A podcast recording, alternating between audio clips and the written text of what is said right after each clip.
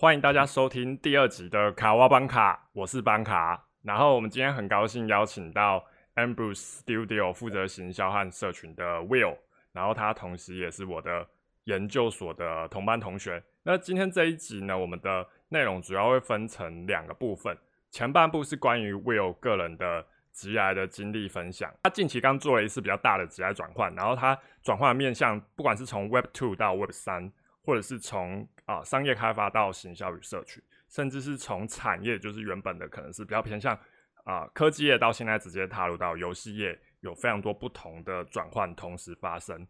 这是关于前半部的内容。那后半部呢，我们就会聊到关于啊 Am Ambrose Studio 目前正在全力开发的一款 Web 三的游戏，叫做啊 E4C Final Salvation 的部分。那我们现在就很开心的欢迎 Will。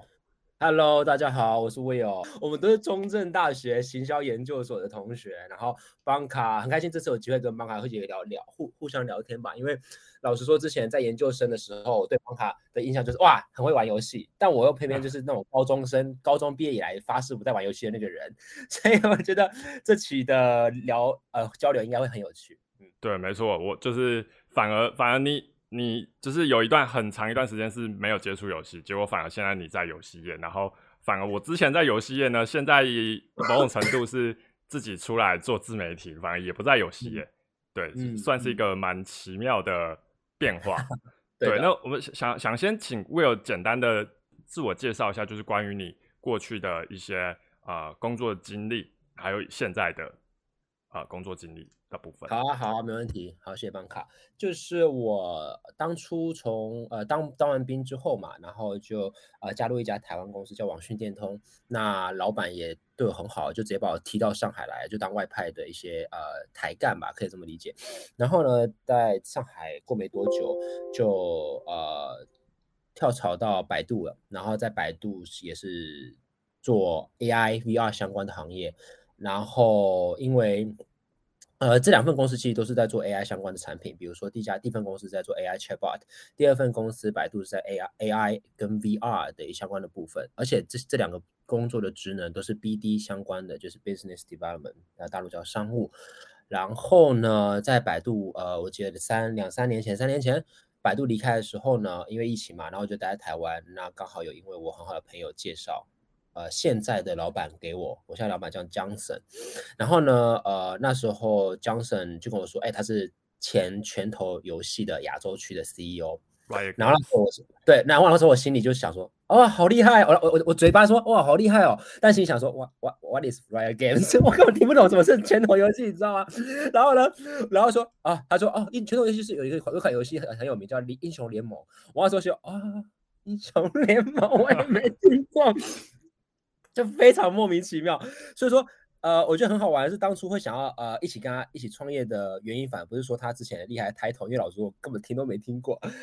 呃，他之前呃想创业的初衷是想要对环保有一些热情跟使命感吧。我觉得我是被他的一些这种执着跟热情打动了，所以说我在两三年前跟他一起创了一家智能家电公司，是环保的。然后 base 在上海，但在去年底的时候，我们公司就 pivot，应该说不是不是说 pivot，就是在创了一个呃另外一家公司，然后呃现在专注在去年 Q4 开始就专注在做这个 Amber Studio 的游戏公司。那在今年正式被江省老板说，哎，Will 要不要你来做一个市场行销的呃负责人？这样子就莫名其妙是第一。我没有游戏经验，完全不玩游戏。第二，我虽然是行销研究所的，但我工作了六七年，是完全没有碰过行销相关的呃工作的。然后第三点是我之前在 Web Two 嘛，其中 Web 三其实到今年四月的时候，我对 Web 三一无所知，我连 NFT 什么都不知道。在今年四月的时候，所以说这确实是一个呃非常奇妙的一个职业旅程吧。对啊，以上大概这样分享。我觉得这这个变换真的是呃。我我我说我算是第一次听到这是完整的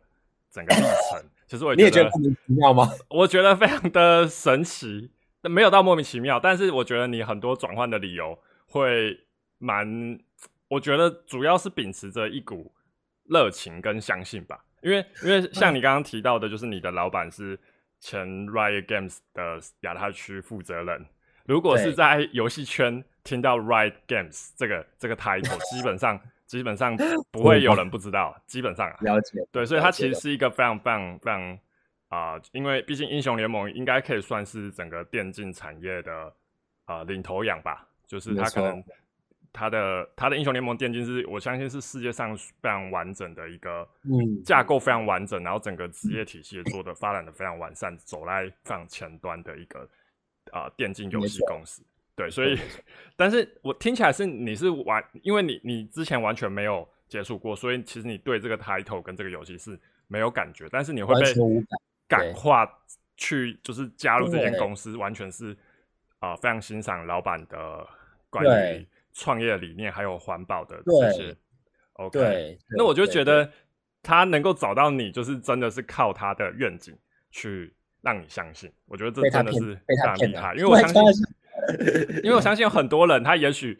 才不管你什么愿景，我就是觉得哇，你这个经历就是我非常就是非常有有怎么说？我没我刚我听我听都没听过，我之前听过只我只我之前只听过一个家公司叫暴雪，那原因是因为 邦卡先生。的原因，我才听过这家公司的。呀，我之前曾经待在暴雪做社区。对啊，结果现在现在，对我我觉得我们后面也可以聊一聊，就是你就是到游戏产业开始，因为你说你之前主要都是在啊 BD 嘛，就在在台湾应该是说成是商业开发吧，就是可能会去发展一些新的商业模式，跟不同企业去做合作。所以其实行销跟社群，我相信有些能力就是。对外谈合作的，我觉得很多面向其实是共同的。加上你以前，毕竟我们在行销研究所也念了这么多行销相关的东西，基本的概念肯定都是有的。只是，嗯，只是在实物上可能操作方式会不太一样。就我觉得，也许后面待会我们可以聊到，就是关于没问题接触行销社群后的一些心得感想跟遇到挑战的 的分享。那我想想要再了解一下，就是关于，就是因为你说你才在四五月的时候才。刚接下这款 E Four C Final Service 的社群跟行销的负责人，那那我想要了解一下，就是在现在的你现在这个角色，主要在公司里面负责的工作内容大概有哪些范畴？可以就是帮大家介绍一下。要讲到范畴，我觉得这范畴这个这个这个词很有很有意思哦。就是我个人理解，在 Web 三很多还现在还在蛮荒开垦的。阶段，然后呢，其实它跟 Web Two 不一样。比如说，我们现在要招人，我我我要招人嘛，然后我要去写那个 JD，就 Job Description 那那种东西，其实很难写，你知道吗？就是呃，你会发现在 Web 三世界里面，我发现一个很特点的，就是说职能跟职能之间的整个刚才说的范畴，或者是你说你要说 Job Description，它的疆界是非常模糊的。比如说，呃，我要一个。你你你想我这个我我要招招人再进来我们团队，我找一个 Four A 的澳美工作经验的人，或许很适合，但又觉得很多事情呃没办法当成集战力，因为 Web 三有很多自己属于属于自己独特的文化跟操作方式。那你要找一个纯 Web 三的一个非常有经验的 Native 的，呃，不管是他投很多 NFT 过，或者是他他做帮很多项目做过行销，那你又发现说 Web 三的项目方的。形态很多不一样，你有做游戏的，有做 NFT 的，有做甚至 DeFi 的等等的不同产品的所需要的这个 marketing 的这个，我觉得这个经验跟能力又不太一样，所以我觉得你刚才说的范畴，我觉得啊，在我三世界非常非常难以定义。但我简单来说，我现在在我们公司做的有几个目标，第一个目标就是让我们公司让让我们公司被更多人看到，好吧？有点有点。这是非常广义的目标啊，那包含了哎，Twitter 的粉丝粉丝，然后包含 Discord 的粉丝，包含我们其他渠道的粉丝等等的，希望增加，让更多人去知道我们的品牌跟我们的产品。之前行销讲的就 Brand Image 的部分嘛，嗯，然后第二个部分是指说我们希望在打造一个非常 strong 的 community。那什么叫 strong 呢？可能就是我们希望让我们 Discord 的社群粉丝们非常欣赏我们的产品，跟非常欣赏我们的团队。而且愿意长期支持我们这件事情，呃，也是非常重要的一个任务。所以说我我只能说，我现在负责这两块两块最大的我的职能的目的就是这两块：吸金，然后建立强壮的社群，大概是这样子。了解，这这跟我原本印象中对于行销跟社群的定位刚好就是你提到两点。因为我我分享一下我自己个人。之前在游戏公司，就是我们对，因为行销跟社群在一般可能传统游戏公司比较大规模的游戏公司，它这两个职能是分开的。但是有些比较中小型或者是一些代理商，它也许会让行销跟社群可能是在同一个部门。但是以以前一开始我在暴雪，那我们对行销的工作的大范围的定义就是去 acquire new user，就是你要去接触到整个所有对你不了解、不了解你产品的新用户，这个大任务会是行销会需要负责。然后社群它就是要去建立建立一个社群，然后去维持这整个社群热度。那这些对象就会是既有的使用者。那如何让这些使用者愿意？停留下来就是就是社群任务，对，那听起来你的你的任务就是，对，就是两者 都这个重担都放在你身上。了解，哎，那刚好我想要反问一个问题哦，就像你刚才说的，很多大公司它把 marketing 跟 community 的职能分开，那其实呃，你去。去 acquire，你刚才说的，就我们叫大陆叫拉新哦，拉新跟运营，就是维护社群这件事情，其实它的心法跟它的整个一套的打法跟战略，应该是要有一致性的。那如果说是两个部门、两个老大、两个团队去做这件事情的话，你们怎么样去确保说，比如说你拉新进来的人是真的，后面我们想要运营的这群人，就是那个 TA 会不会不一样，或者是沟通方式会不会不一样，导致整个效率会变得很差？这是我请教的事情。哦，其实你你。我觉得在呃脉络上肯定是要一致的嘛，因为你如果做起来那个目标不一致，两边会越走越远。所以，对，其实它呃，就我的理解，就是在所有任何策略要执行的时候，其实所有部门，不管是行销、社群、公关、电竞等等，其实各部门都是会在最一开始就了解到呃我们的目的是什么，然后从那个目的去定制后后续的策略方向的话。他们其实是一开始就先做好 alignment，然后才会去各自去拟定的。但但因为之前我待的公司可能呃比较说不准，因为我们算是地区的分公司，所以其实刚刚说的这些比较大的主轴，可能是从总公司就已经奠定好的啊。OK OK，对对，所以所以我们接到的命令，基本上呃，就我的理解，我们其实是非常的呃有。所谓的 alignment 就是大家都都已经了解定位的蛮清楚的，所以其实不太会发生这种状况。反而反而是有一些在地化的一些策略，其实了解，因为我觉得也是跟组织架构有关系。因为因为在之前我待的，我们经验是我们同一个游戏会会有一个游戏的老大，嗯，这个游戏的老大底下才会是负责该游戏的行销跟该游戏的社群，所以其实是老大老大决定方向。那基本上就不是两两个老大，而是有一个老大带领两个部门，这样子我觉得基本上不太会有问题，因为是老大会去做协调。了解啊，不好意思各位各位听众，因为我很难得跟邦卡聊天，我想要 他他他他他算是我有游戏前辈，要跟他多多请教一下。好，邦卡你可以继续说，不好意思啊。不会不会不会，我觉得我觉得这样这样延伸讨论，其实也应该也会也会是听众想要了解的，因为就大家可能都是对这个这个领域的题目有兴趣。对，但我我真的觉得你现在这个这个重担真的是非常非常。非常难，难的原因是因为其实一方面你们整个产品也是非常新的嘛，就是整个都还在开发阶段。因为我们都知道，在 Web 三的领域是布料非常快速的。那如何让一个项目在发展的同时，同时去达到你刚刚说的那两项行销跟社群要做到事情？我我的想象来说，这对 Web two 的，就是从以前来来，就是传统游戏来说的话，我我其实很难想象。很难想象的原因是因为，其实，在不管是在行销或是社群，其实你要维持整个整个热度，你是需要有很多的素材跟内容，才有办法去让你的呃你的目标族群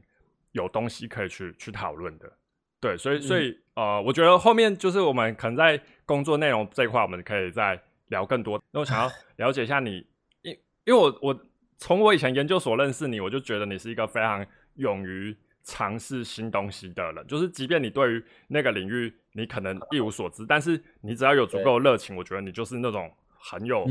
动力去学习的那种人。所以我相信你在适应环境这部分的能力，我其实绝对不怀疑。我相信你适应能力的，嗯，能力是很强的。那那怎么样？是什么什么点说服你？就是你想要从 Web Two 的产业移到 Web 三这个？对，当时你说四月才开始接触嘛？对四月你你来说，你其实对这整个领域是一无所知的。那其实我们都知道，如果你当你的工作年资有一定的、一定的年资以后，其实你要去做任何的跳转，虽然某种程度来说是跳出舒适圈啦，但是其实很多人可能是砍掉重练。但当然，砍掉重练是最不好的状况，应该都是要带着你原本学习到的东西。往下一个领域前进才会是有加分的。那你当初是看到什么点让你想要从 Web Two 跳到 Web 三这个？我觉得大概可能有两个原因哦。就是第一个原因是因为那时候三四月的时候，我我刚好很很巧的是我在一二一一到三月其实都在台湾，然后在三月的第一周回上海的时候，刚好遇到呃上海封城，然后封了大概来快三个月吧，就整天都待在家里。然后那时候，呃，其实老板在二三月就已经给我一个指示说，哎，我有其实希望你未来几个月可以加入。然后他其实给我，他人还是对我很好，他他给我很大的时间，很长时间去思考这件事情。然后我第一个原因是因为我之前很多长前辈们啊，就是说有时候职涯哦，不是跟着公司走，可能是跟着老板走，就是你跟的，你跟着一个你真的信任，而且啊，真的有能力，而且有远见的老板。他甚至比你选择职业跟选择公司，甚至选择职能还要更重要。然后很多前辈都是这样跟我说的，而且确实我身边很一些朋友，就是因为他都不管他去哪里，反正跟着老板就对了，老板就带带他一起往前进，往前走。当然这个 case 是比较少了，但我觉得这是。第一个原因，为什么我毅然决然从 Web Two 跨 Web 三，就所谓你刚才说的跨出舒适圈，因为江省的关系，我觉得他是一个值得跟的老板，这是第一个很重要的原因。第二个原因是因为 刚才说封城期间，我封城期间，我就因为然后说事情会比较少一点点，所以就每天看非常，因为二十四小时都关在家里嘛，就每天看了一大堆资料跟一大堆书。然后呢，吸收非常非常多东西，从以前的历史，包含以前的互联网泡沫到金融危机等等的，哇，这东西就是一直就非常着迷的，每天研究。因为我今年开始学投资，然后呢，对这些事情都非常开始感兴趣。那老板在四月的时候就说，哎，要不要加入呃这家公司？我那时候就很认真的花了在一个月的时间，呃，去研究 Web 三 NFT，甚至这这个月我就开始去在游戏公司边开会，虽然很多都听不懂，我就。呃，跟老板厚脸皮说，啊，这个会也要加，这个会要加。老板非常厉害，啊，他非常的呃慷慨，你所有的会全部都给我加，你想加就加，随便你，完全不要再问他了。就是你会看到他对你的信任。然后在研究的过程当中，那时候确实挺辛苦的。比如说他们开会时候讲到什么 MMO RPG，我真的认真 MMO，我就他妈要要 Google 什么是 MMO，我真的是那时候真的非常痛苦。也在今年四月的时候，就各位观众就在三四个月前，我是处于这种状态。然后，但 anyway 就研究完更深入 Web 三或者是 NFT 之后，包含区块链的技术，我整个从一开始的，我甚至要去读那个那个中本聪的论文，我要把那个论文一看看看了一下，就大概研究一下底层逻辑。我真的觉得 Web 三或者是区块链这个技术吧，呃，是未来几年很重要的一个，嗯，一个新的东西产生。因为我对对我来说，Web 三就是一种文化。我觉得这个文化是未来五年、十年甚至更久的时间，是一个很重要的一个趋势。所以说我这是第二点有原因，我真的认真的四五月，因为封城的期间研究了非常多、非常深入，所以有毅然决然，我完全都不怕，就跟着老板一起过来了。嗯，大概这两个原因了。了解，听起来真的是很多时候是刚好啊机缘巧合之下才有遇到这样子的机会，然后对抓住这样的的。时间点，没错没错。那我现在问你，MMORPG 是什么？你说出来啊。啊，multi multiple multiplayer 什么啊？online，multi online 什么就？多人多人连线游戏，在线游戏。然后还学到什么 FPS 什么 first person 什么第一视角的，就跟 CS 一样，对，之类那种这种有的没的就很烦。然后还有 MOBA，因为我们现在公司在 A4C 方面是就是 MOBA 游戏嘛，那 multiplayer 啊啊 on multiplayer 什么 online 什么 battle arena 之类的，这些东西都要去学的，就这样呀，很多术语要去学。呀，那听起来你在这短短几个月，你不止连你不止 Web 三的相关的。的底层逻辑，一些之前历史都学，你顺便连游戏业的 相关的基础知识也都已经补齐了。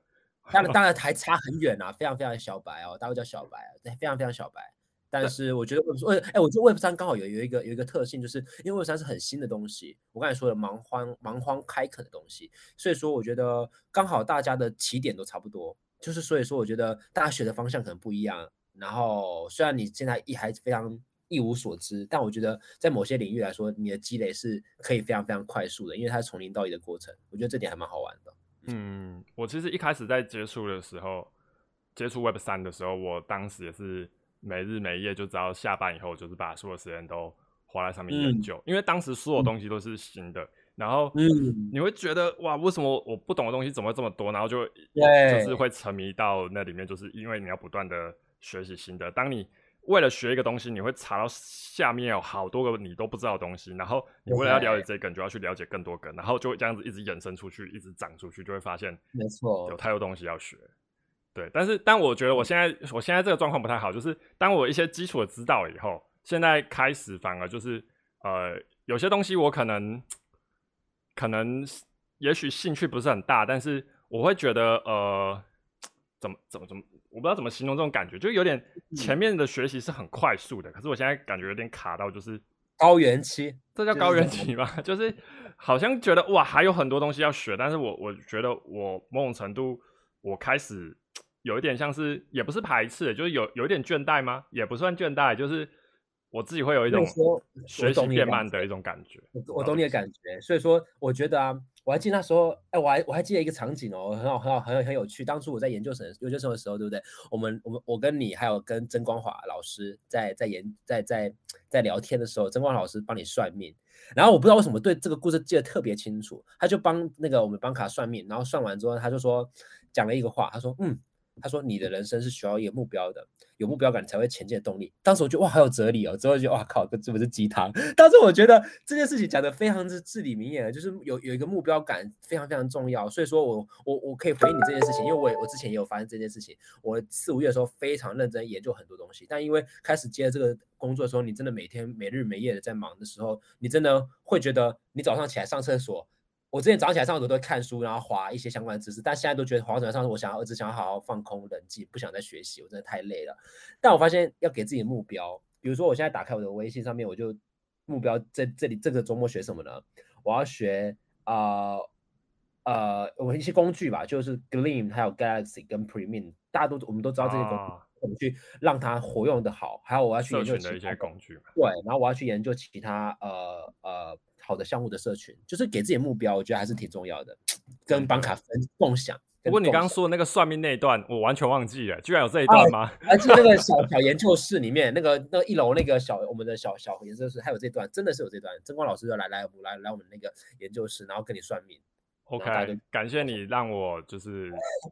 回想起了这个记得这一段历史。对我对我觉得目标真的很重要。当你有一个目标，你为了要达到这个目标，你会知道你可能。还缺少什么？然后这个就是促使你愿意往前的一个动力。哎，我在我在白楼会分享一下，我当初为什么学那么认认真的原因是：第一，我自己觉得有兴趣；第二，因为我们公司加入加入一一一一位呃非常资深的前辈顾问，然后他是从麦肯锡的中国中国区的负责人，呃，还有 IDG 的呃资本的合伙人，然后现在是当我们公司的顾问。然后呢，他就他跟我一样都是小白，我们刚好是同一个公司，同一同一个时间进去公司的。然后呢，我比他早进进去一点，然后他就我就跟他说，呃，进，他叫进，然后进你可以随时问我问题，然后我不懂的话，我可以。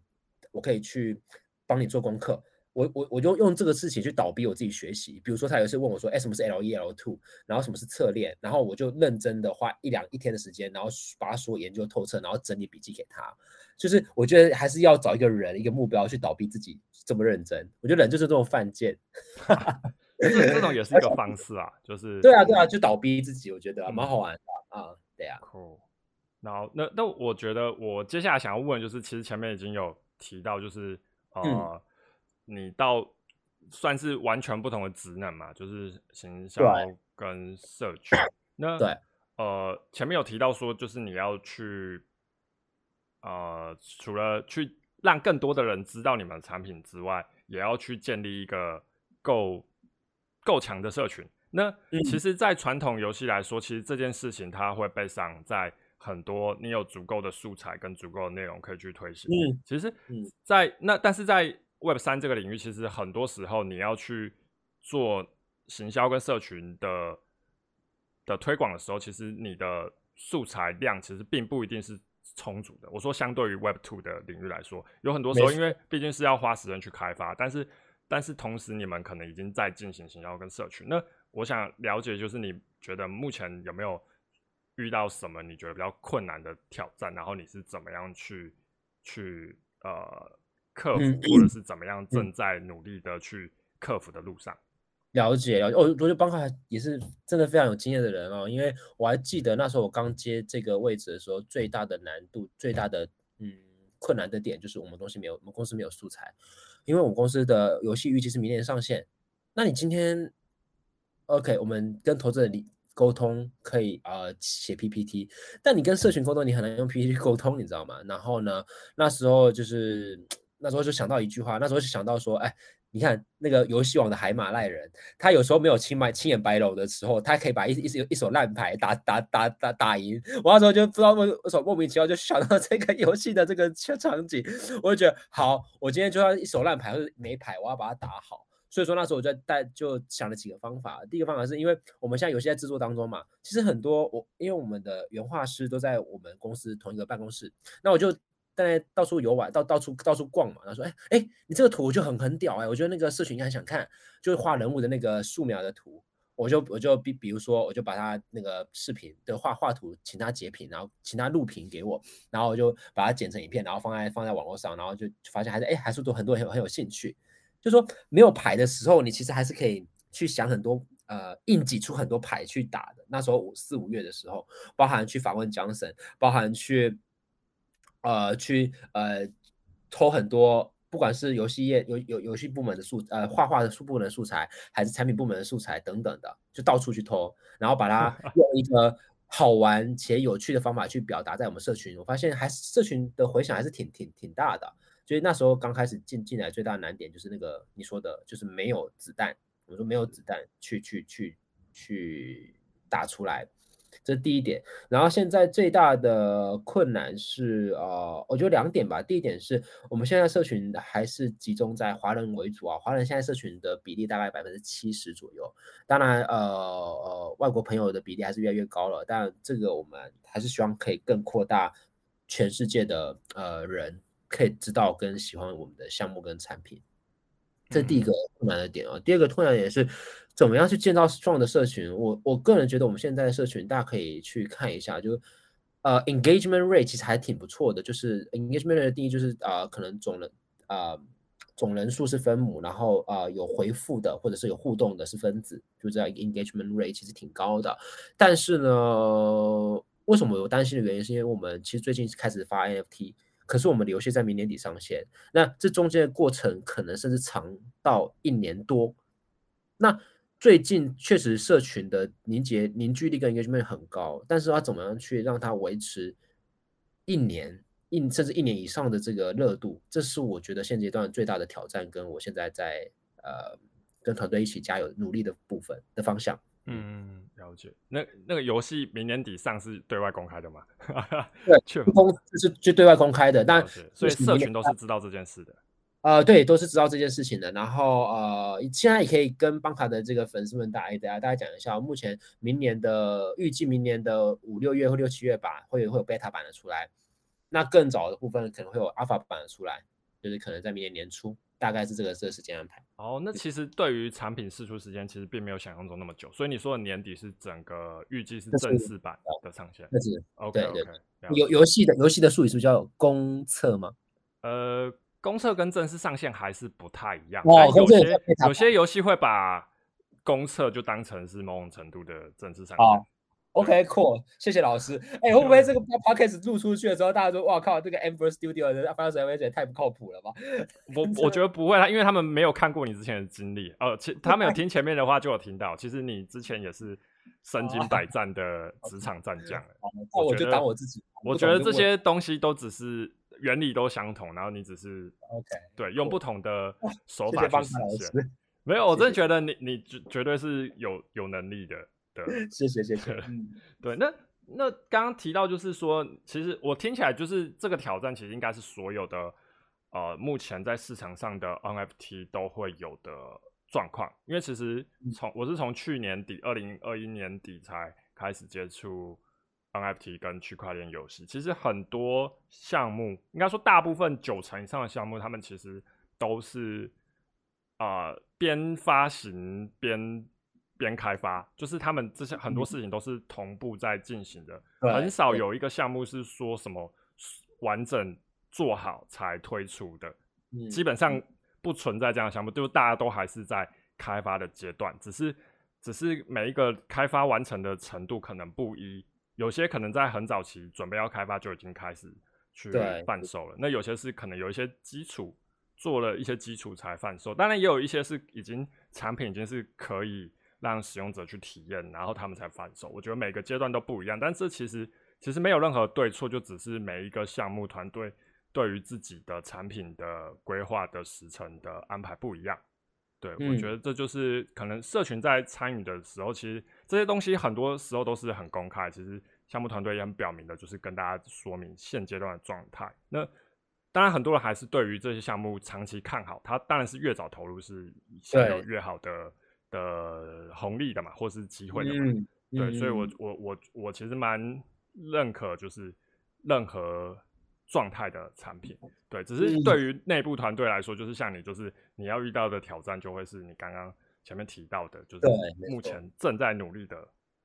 因为还有这么长时间，你要去去嗯发展行销跟社群。嗯嗯嗯，对没错没错那没错，那我想要再稍微再拉一下，因为你前面有说到，呃，你说在寻找，因为你们我相信你们公司因为应该还是在不断的扩大规模，在寻找更多的伙伴。那你前面有提到说，其实在，在拟定每一个职位的 job description 的时候，其实会遇到的状况是说，因为 Web 三的领域是有自己算是特别的文化，所以有些没有参与过的人，也许他在 Web two 有很深厚的经验，但是因为他不懂这边的文化，所以不是那么简单就可以融入，它可能需要一段时间。那有些 Web 三的 native，它本身就已经很习惯这个领域了，但是他可能不懂一些传统 Web two 的公司或是啊、呃公司与公司或者是与消费者的一些一些模式，所以也许他懂 Web 三，但是他可能的，因为我相信你们公司可能会去融合到两个。因为毕竟我我是认为说，如果区块链游戏的话，其实嗯后期都会遇到说他们想要做到让传统的玩家也可以进来玩这件事情。那当然其实其实要跨到这个这件事情上面，就会同时对应到 Web 三跟 Web two，因为 Web 三你你打交道的都是已经懂区块链怎么运作、怎么交易的使用者。那 Web two 传统玩家他们多半目前都还不太碰触到 Web 三这个领域，所以他们要怎么样来加入游戏，就会是可能要用到一些 Web two 的手法。对，所以所以嗯你刚刚说到就是 Web 三 native，其实它也许也不是那么适合，就是直接到某些职位上运作。那好奇你们现在在会用什么样的条件去找适合加入啊？呃我这个问题可以比较广，就是譬如你就你的理解，你嗯对啊 Web 三的人才招募，呃，要怎么样才能找到适合的人？有什么样的看法，或是什么样的人适合加入到 Web 三这个领域？嗯，呃，我觉得这可能要分我们公司的发展阶段，跟我们现在发公司缺少缺哪些呃人去去去有会有不一样的沟通沟通沟通沟通的策略，跟想找的人的不同类型的那个安排哦。比如说现在我们呃，其实公司在我我我只说我们部门好了，我们市场部现在其实是比较缺这种呃 Web 三的 native。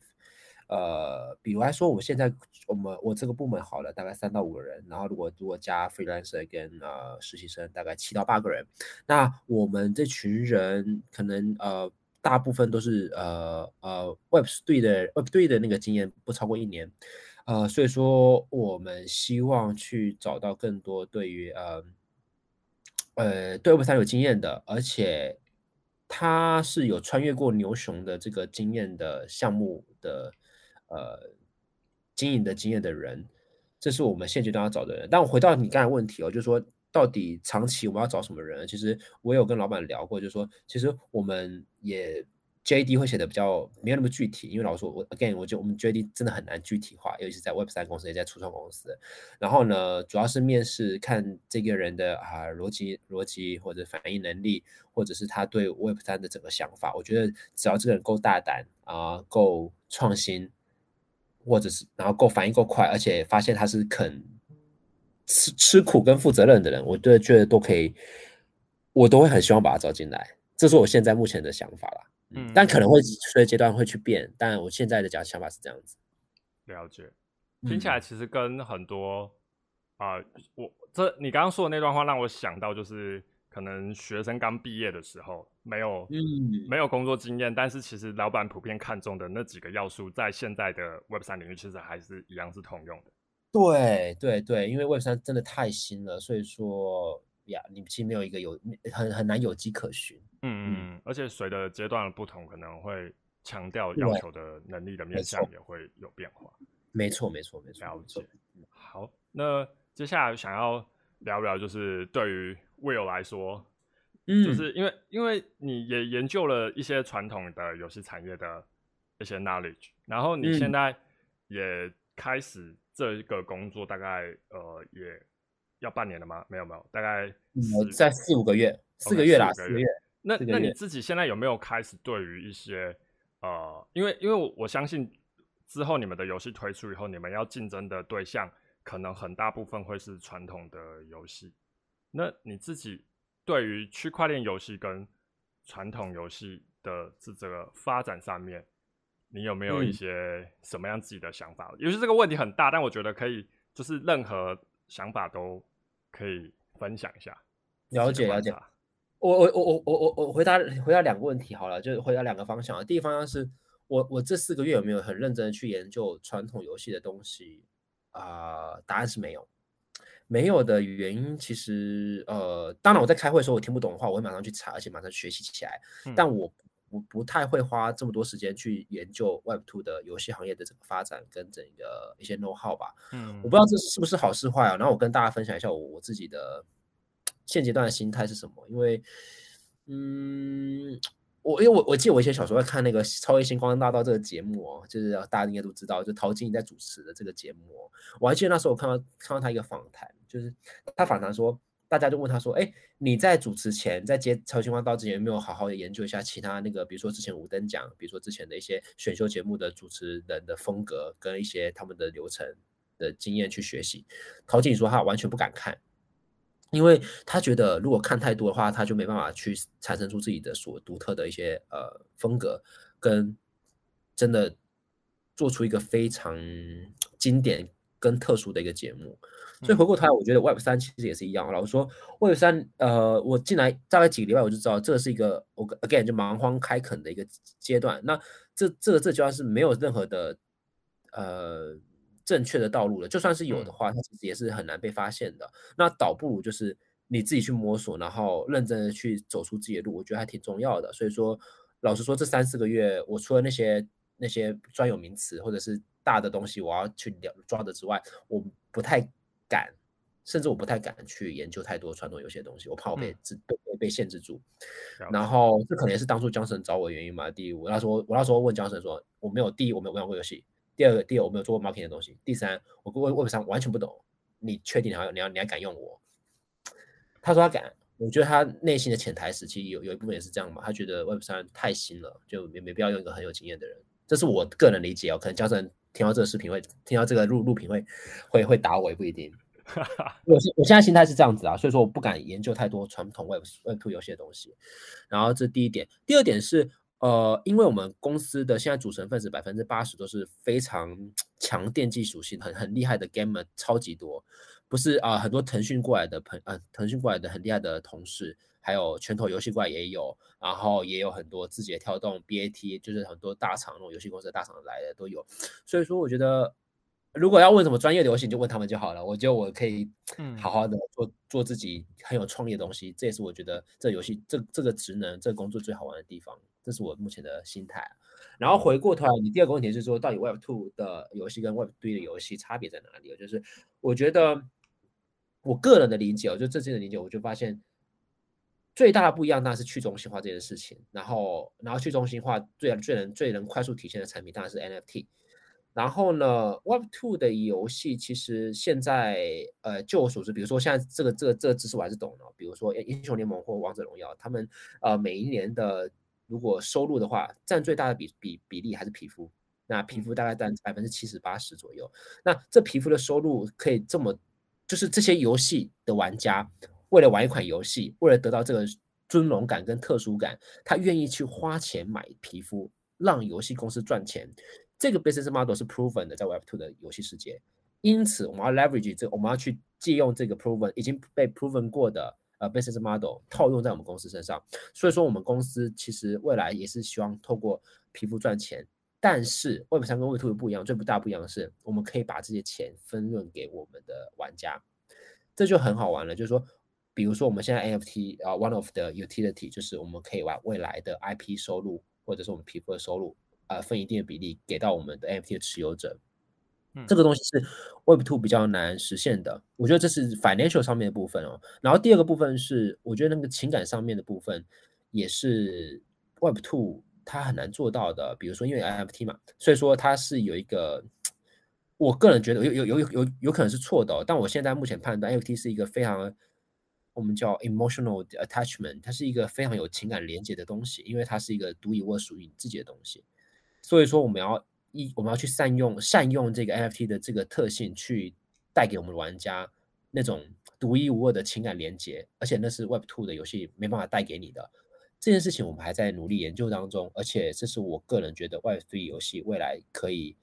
呃比 Web Two 游戏更有呃优势的地方。嗯嗯，这大概是这几点，我这是我的浅见。嗯，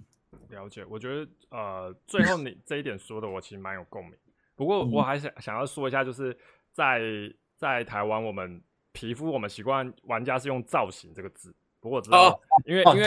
皮肤啊，skin 嘛，skin 对对对对对对，然后对台湾玩家会习惯用造型这个字，但我相信大部分人都听得懂，因为如果如果玩的游戏够多，其实也会。大家不好意思，我在大陆已经待了四五年了。就是题外差题，但你刚刚说的最后一点，其实我蛮有共鸣，就是说就是情感连接这一块。嗯，就是的确，这是在 Web 三会比较容易发生的一个场景，因为其实 Web 三的 NFT 就每一个都是独一无二的嘛，不管它外观是不是一样，但是原则上那个就是它存在于区块链世界上的，它本身的存在就已经是独一无二。对对，然后很多其实针对造型也是独一无二的状况。那其实，在 Web Two 的游戏，其实。也许大家很喜欢用的角色，或者是一些喜欢的人物，其实是他就走，应该说很多人都会喜欢上同一个角色。比如说，呃，怎么说呢？比如说以英雄联盟的的艾希来说好了，就是很多很多人都会喜欢这个角色嘛。那你喜欢的都是同一个东西，但是在 Web Web 三的区块链游戏，因为它有所谓的独一无二性，所以也许未来你你的那个角色，因为全世界就只有你这么一个，所以没错。喜欢你这个角色的，然后你刚好又是这个持有者，那其实它就多了一层，嗯，跟人绑定的一个情感连接上。没错，没错，没错。我我自己也是觉得这是未来啊，Web 三，Web 三一个能够发展的地方。那其实我我昨天也在思考相关的问题，就是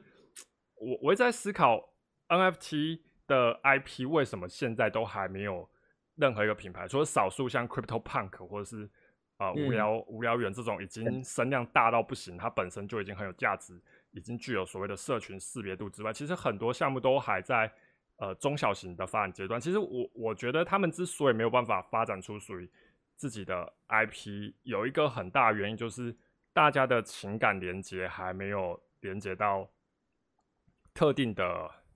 NFT 身上。因为举例来说，像传统的动画、漫画或是游戏。其实里面的每一个角色都会透过很多的内容去刻画这个角色本身的个性、性格，还有他与其他角色之间的关系。所以你看到这个图像的时候，不仅是代表这个角色，你同时还会知道这个人、这个角色的性格。所以其实它是有一个厚度存在的。但是其实，在现在的 NFT 的头以头像来说，好，其实每个图图片都不一样。可是你其实对于它的外观。除了外观以外，你就再无其他的认知。它本身是没有厚度的，没错。所以其实大家并没有办法真正的去。也许你是持有者，你会对于它有一些可能，你当初取得它是有一些故事，但其实外面任何人都是不知道，只有你自己知道。所以这情感连接做只能影响到一个人。对我觉得这是也许目前 NFT 头像类发展卡卡住的一个原因。但是我觉得在区块链游戏这一块，可能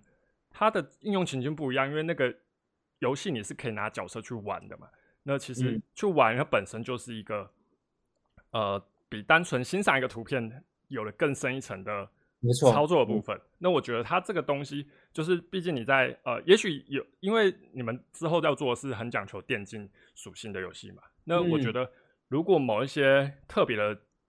啊，不管是造型也好，或是特别的英雄，他可能在电竞比赛里面大出风头之后，其实大家可能就会像我们现在所谓的电竞选手，对于这个角色有一些认知。我觉得那时候就会有比较多的人去投射情感到这个角色身上，会有比较大规模的情感绑定的这种这种延伸发展可能。这是我觉得我自己就是昨天思考以后，我觉得可能在区块链游戏未来发展，也许会比所谓的头像 NFT 还要快的一个。地方，这是我自己的想法。对对对对，我 echo 一下好了，就是我觉得你说的 IP 这件事情啊，就是说什么东西可以成为一个 IP，而且是有价值的 IP，我觉得可以有两个维度。第一个维度就是呃，我觉得可以分成广度跟深度。广度是什么？就是说这个东西你一定要被一定人群，不要说大部分人群，一定人群给熟知，而不是你孤芳自赏这件事情。这是第一个维度。第二个维度是深度，深度其实有有可能是第一靠靠深去靠时间跟一些交互去积累。让你对这个东西有了情感，这第一点。第二点是，就像 Web 三的咪，就是迷音嘛，就咪咪嘛，其实很多是迷音的，就莫名其妙，他就莫莫名其妙就就就把它就觉得大家就觉得很很很酷。中国大陆有一个呃很有名的产品经理的一个老师哦，然后我不知道为什么，我其实你看我做 BD 做 marketing，但我我业我业余时间其实最常学的知识跟那些。Podcast 是产品经理相关的，莫名其妙不知道懂。我对产品经理非常有兴趣。然后这这这位这位老师叫梁宁，然后他有说到，就是说什么叫品牌，什么叫 IP？你今天只要愿意跟这个品牌跟 IP 去合照，甚至换张大头贴，这就是品牌。比如说我愿意跟呃星巴克去拍照，比如说我跟愿意去跟呃什么那个呃。比如说一个蓝蓝 blue bottle 嘛，那个那个拍照，那个就是品牌，那个就是 IP。然后我们希望可以把我们的 NFT 跟我们的英雄打造成这种这种效果吧，这是我们现在在努力目标。而且我们现在战略部门老大也是之前呃字节跳动的 IP 的负责人，所以说我们确实非常注重长期的这件事情，因为 IP 它是绝对是一种是一件长期的事情，而且 IP 这件事情是可以解决呃以往这一两年出来的所谓的 GameFi。呃，这么快速的进入死亡螺旋这一个现象的其中一个之一的解方，这是我们目前团队的看法。嗯嗯，了解。呃，听起来已经我们已经开始聊到比较多关于 E4C Final Salvation 这件，就这样就是随意聊嘛。对对对，那所以，我我觉得也许就是可以请你快速的介绍一下关于这个这个项目的内容。就是简单的让所有的观众了解一下，这到底是一款什么样的 游戏？好了，好的，好的，好的。Amber Studio，Amber Studio 有点像说，这是我们公司的名字。但我们公司第一款游戏叫 E4C Final Salvation。为什么叫 E4C 呢？它代表着 Earth Four Degrees Celsius，就是我们呃，again，就是我们之前江省老板非常对于这种气候变迁啊、环境非常非常有使命感。所以说，即使创造一款游戏，都要跟环境跟气候变迁。呃，有关，而且我们希望去付诸行动。所以说，E4C 就是什么意思呢？就是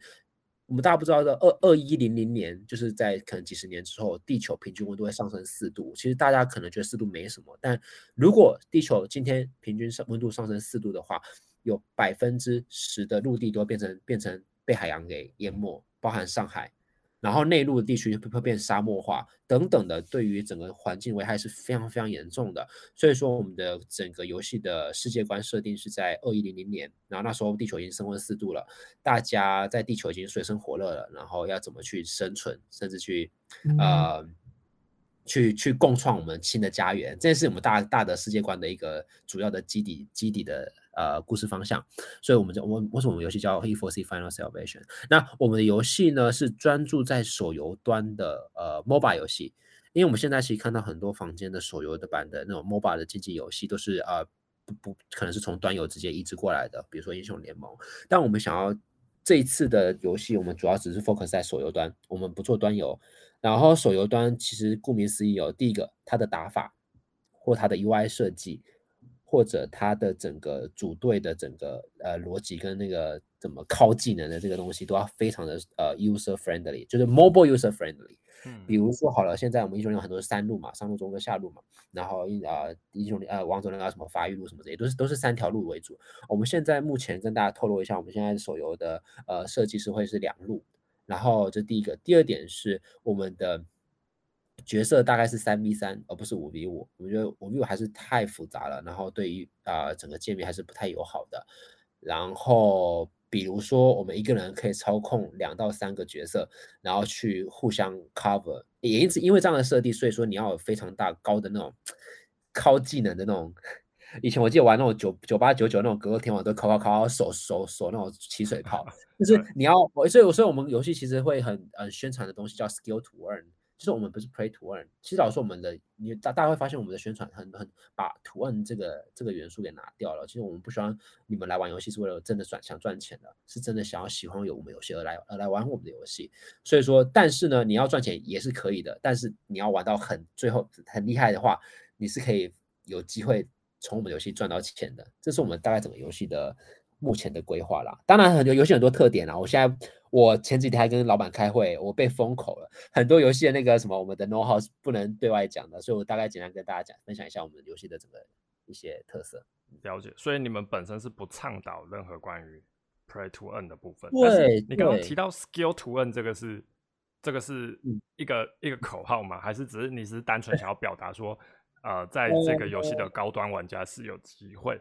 可以赚到钱的这对对对对，更具体来说，比如说呃，我们今天在以前小时候，爸爸妈妈说，爱丽生生生生游戏鞋也将探几我的之类的，然后嘛，然后呢，现在呢，在 Web 三其实真的可以实现这件事情了。那怎么实现了？就比如说我们可能会办，我乱讲的，因为这是其中之一哦。比如说啊，我们可能会办呃游戏出来一段时间，我们会办一些杯赛或者是排名赛等等的。那今天你只要排名前几名，你就可以分瓜分我们的奖金池。嗯。这种方式去去做，那前提是你要去 skill to earn 嘛，你要去呃喜欢游我们游戏，而且玩把我们游戏玩好，你就有机会去赚这笔钱，而不像现在 Web Two 的世界，你一定要非常非常顶尖，然后呢，你要甚至你要被呃经纪公司挖掘去成立战队，然后去打比赛才才有机会赚钱。这也是我们觉得 Web Two 跟 Web 三其中一个最不一样的地方。哦，在电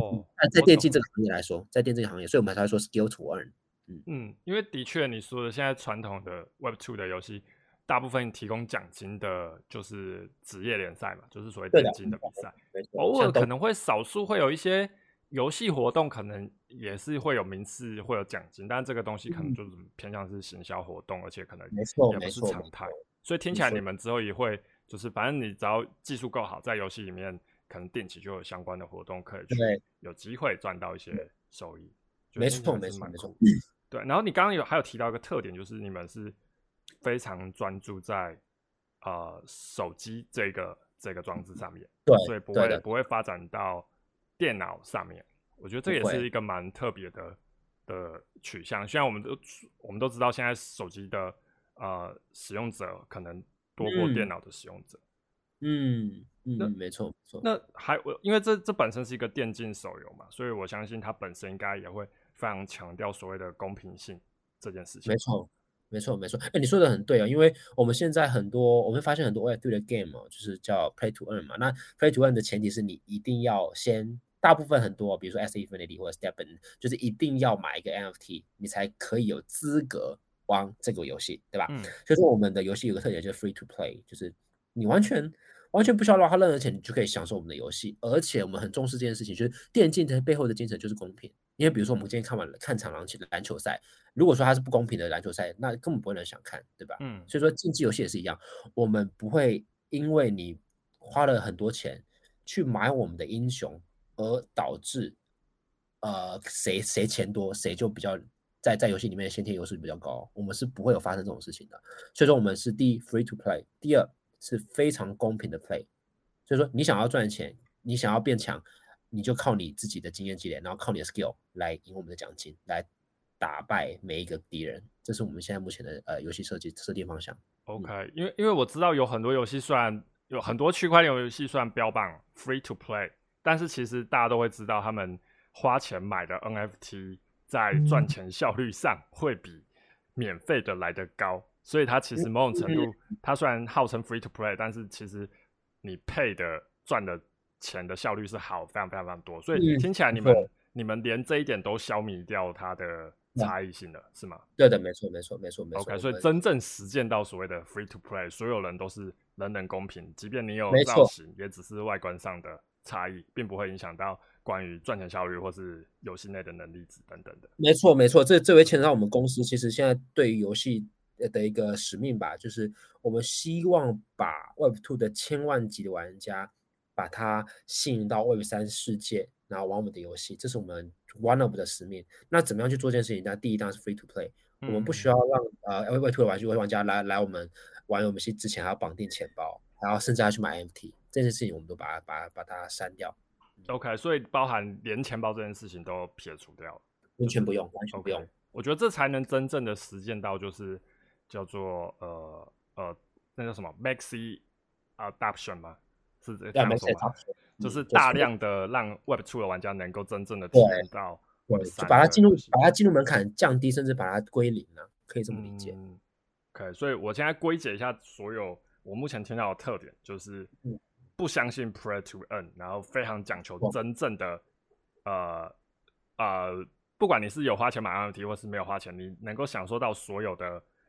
的游戏内的体验跟什么所谓赚钱效率都是公平的，就是真正的公平。然后第二点是不用连钱包，然后是专注在手机端的体验。没错，没错，没错。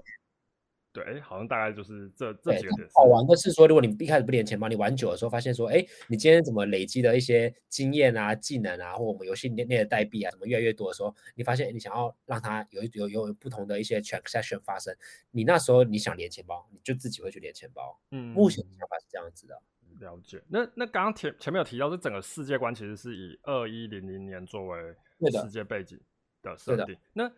我蛮好奇，要除了这个世界观设定就是有带到一些环保意识的内容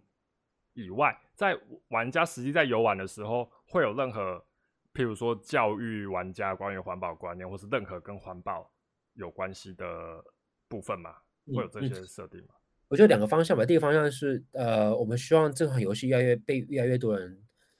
喜欢上游玩的时候，可以。我们当会带我们世界观的一些情节进到我们的这个游戏的环节里面，让大家在玩游戏的过程当中，可以至少去 aware aware aware 那种 climate change 或者是环境的等等的一些严重性。我觉得我们如果做到这点，我们已经非常非常厉害了。比如说，我们千万一千万个游戏玩家，我们至少百分之一好了，十万的游戏玩家去理解到说，哦，原来如果地球升温四度是对我们环保造成多么大的伤害。进而改变他生活的一些一些行动，让环保有一点点帮助。我觉得那个对我们来说都都可以说是功德无量了。这第一个方面方面，第二个方面是我们其实到时候还会讲一些想一些 O to O 的环 O to O 的活动啊，比如说啊玩我们游戏啊，因为你们绑钱包了嘛，所以说比如说我乱讲哦，这现在现在天马行空乱想当中，比如说你今天呃没有开车，你坐公交车，你坐大众大众运输工具。或者是你今天呃呃没有用免洗筷，你今天用呃自己带环保筷，然后吃个饭，我们就给你一些游戏里面的奖励，让你去兑兑现等等的，也有这种 oto 的呃呃奖励的机制的想法在，就大概是这两个方向去可以让去去宣传，甚至进而让我们的游戏玩家可以让我们的环对我们的环境更加重视，而且真的是付诸行动。嗯，了解，就是真的是打算想要融入。环保的概念在整个游玩的体验当中，没错没错。嗯，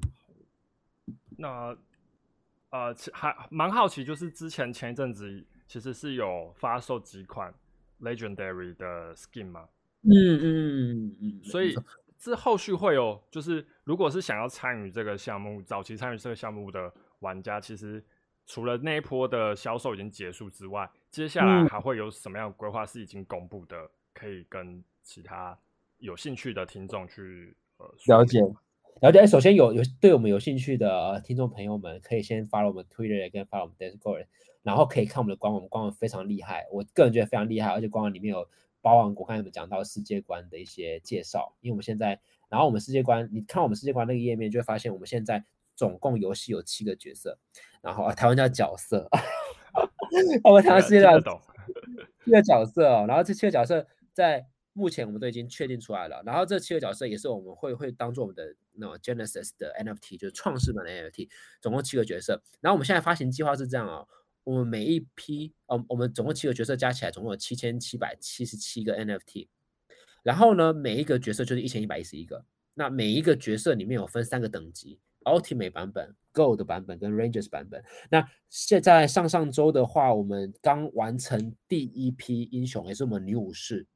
我们的女武士的 NFT 的 Ultimate 版本的拍卖。我们我们第一批 Ultimate 都是比较特别，是用拍卖的形式去呃跟大家见面的，然后总共只有十五个而已。那 Gold 版现在是呃四百五十个，Rangers 版本现在有六百四十六个。当然每一个 Class 的啊对应的效益会不太一样，那每个角色有都有不同这三个等级。那上礼拜我们也蛮开心的，在我们第一次拍那十五个，其实。我觉得我们还还蛮蛮蛮，反正团队里面还是挺开心的。就第一，我们是全部拍拍出去了，我们总共十五个。然后虽然其中一个是送给 Paris Hilton 啊，就是那种啊希尔顿千金，我不知道呃邦卡知不知道啊，就是一个 Paris Hilton 的一个名人。然后就这这个 IP 是因为他大大力支持我们项目，然后我们就送给他，因为他对环保议题非常非常重视。然后呢，我们完售之外呢，我们现在地板价我前几天看还是十九个以太，所以说这个东西我觉得。我们挺不容易的，就是也莫名其妙不知道为什么我们其中一个玩家六点五个拍到，然后呢在网上挂出去，然后挂了十十九，他其实本来也不想卖，你知道吧？然后呢，就他他他，然后他被被被被被卖出去，被被卖十九一个台，那我们不知道是谁。对，所以说我们整个这个结果来说还是挺不错的。那接下来在九月的第预计在九月会发起我们的 Gold 版的 NFT 跟 Rangers 版本的 NFT，所以说有兴趣的朋友可以关注我们的 Twitter，然后 Discord 可以拿到第一手的消息。嗯，了解。然后前面你有提到那个希尔顿千金，我其实有稍微去查一下，发现他好像是国外非常非常知名的对人物。要不要简单的科普一下他的他的？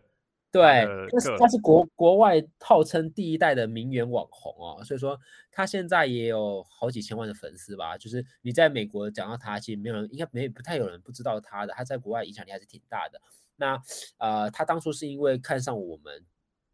的对理念、环保理念的这个坚定的决心哦，他说：“哎，呃，教授，我们我他他们想要跟我们一起共倡导这件事情，因此就呃免费帮我们就转个 Twitter。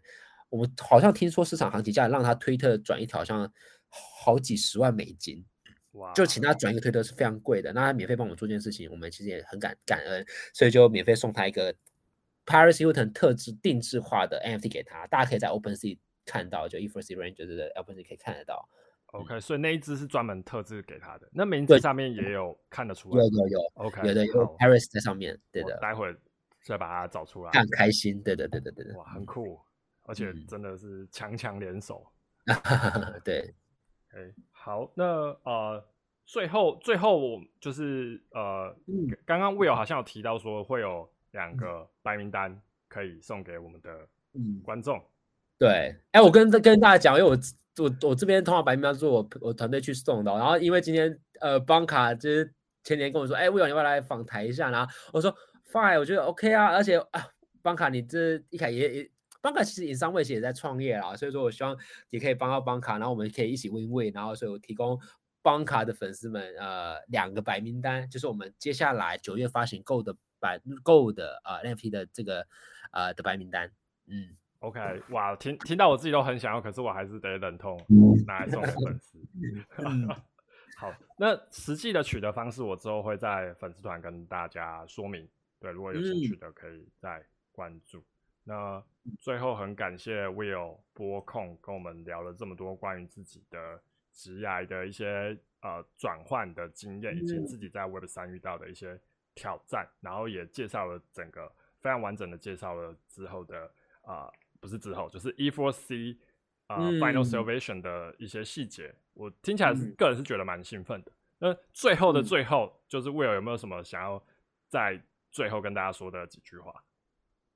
嗯，我想我想跟大家说，就是其实刚才你跟邦卡对谈的过程中，还是我还是挺感动的。就是我，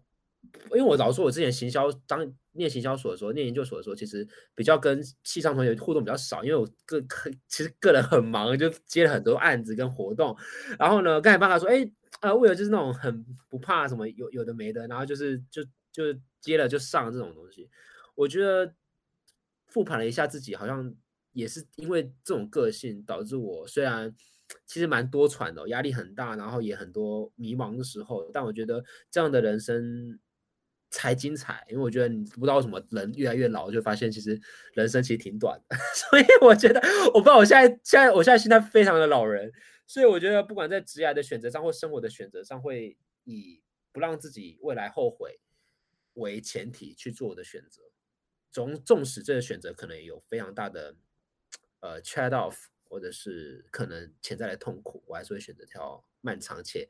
艰辛的路吧，这是我现在最最后想要跟大家分享这件事情。就大家，如果你有呃什么样的纠结，我觉得人生苦短，可以给自己一个挑战跟挑战的机会，我觉得还是很好的。然后最后我想说，如果说大家想要跟我更深的交流的话，可以去关注我的推人，然后我推人是 at will 底线 amber studio，大家应该可以搜得到我。然后也欢迎大家多多观察我们关关注我们项目，就这样子，谢谢邦卡。然后我最后要再补充，因为我记得我之前看到 Will 在好像我忘记是在哪里的个人介绍，你说你你的你之后是想要成为非常有故事的人哇！我觉得你现在真的有很多故事可以跟大家说。你说你说错了，因为我那时候十七岁，哎，十七岁的时候就立下这个这个我的人生座右铭，这么早？而且对，十七岁的时候，然后那时候是我我的我的那个座右铭是我要成为一个很有故事。很有故事的人要讲两次，谢谢方卡帮我帮我帮我那个安利了一下。OK，好，那最后非常感谢就是 Will 在参与这一次的访谈。那大家只就是感谢大家收听这一次的卡哇邦卡。那我们就下次节目见。好，谢谢大家，谢谢大家，拜拜，拜拜。